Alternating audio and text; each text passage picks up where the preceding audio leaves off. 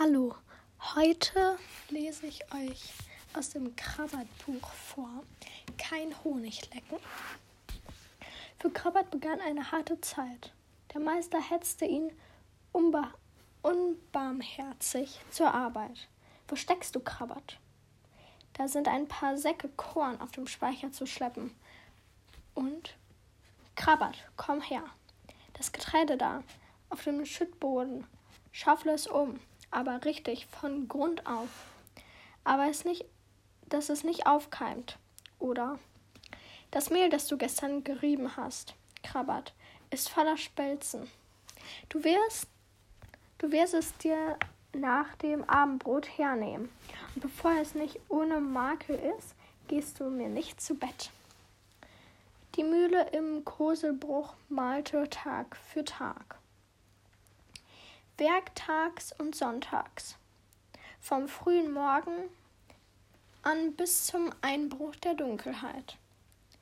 Nur einmal die Woche am Freitag machten die Mühlenknappen früher Feierabend als sonst und samstags begannen sie mit der Arbeit zwei Stunden später.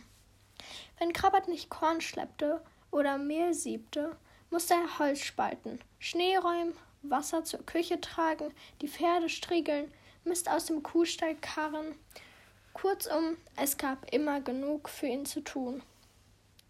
Und des Abends, wenn er dann auf dem Strohsack lag, war er wie gedärrt.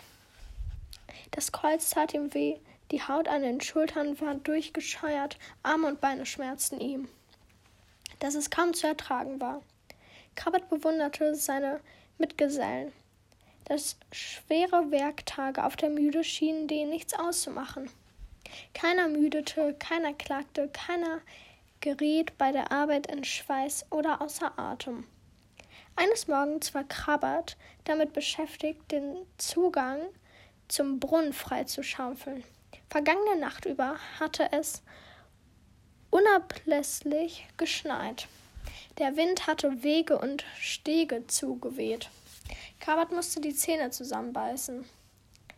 Bei jedem Schaufelwurf spürte er einen stechenden Schmerz im Kreuz.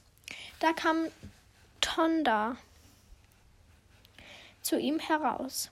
Nachdem er sich vergewissert hatte, dass sie, dass sie allein waren, legte er ihm die Hand auf die Schulter.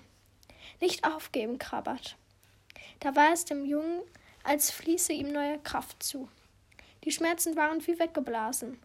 Er packte die Schaufel und hätte mit Feuer, feuerfrei drauf losgeschickt. Wäre Tonda ihm nicht in den Arm gefallen. Der Meister darf es nicht bemerken, bat er ihn. Auch nicht Lischko. Auch Lischko nicht.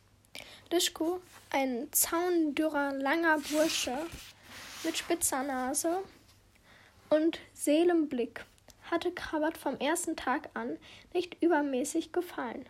Ein Schnüffler, so schien es, ein Ohrenspitzer und um die Ecke Schleicher, vor dem man sich ein, keinen Augenblick sicher wusste. Ist gut, sagte Krabbert. Und dann gab es gab sich beim Weiterschaufeln den Anschein, als ob es ihm große Mühe und Überwindung kostete.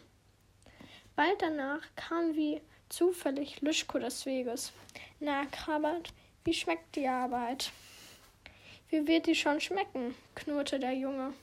Friss einen Hundedreck, Lischko, dann weißt du es. Von nun an kam Tonda öfters zu Krabbert und legte ihm heimlich die Hand auf. Dann spürte der Junge, wie frische Kraft ihn durchdrang.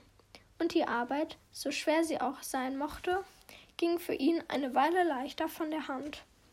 Der Meister und Lischko erfuhren von all dem nichts und ebenso wenig die anderen Müllerburschen.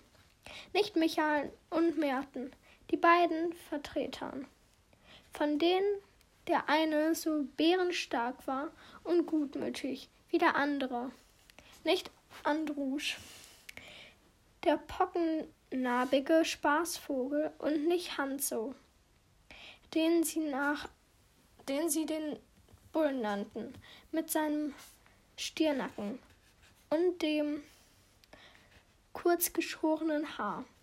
Auch Pete, Pete, Pete,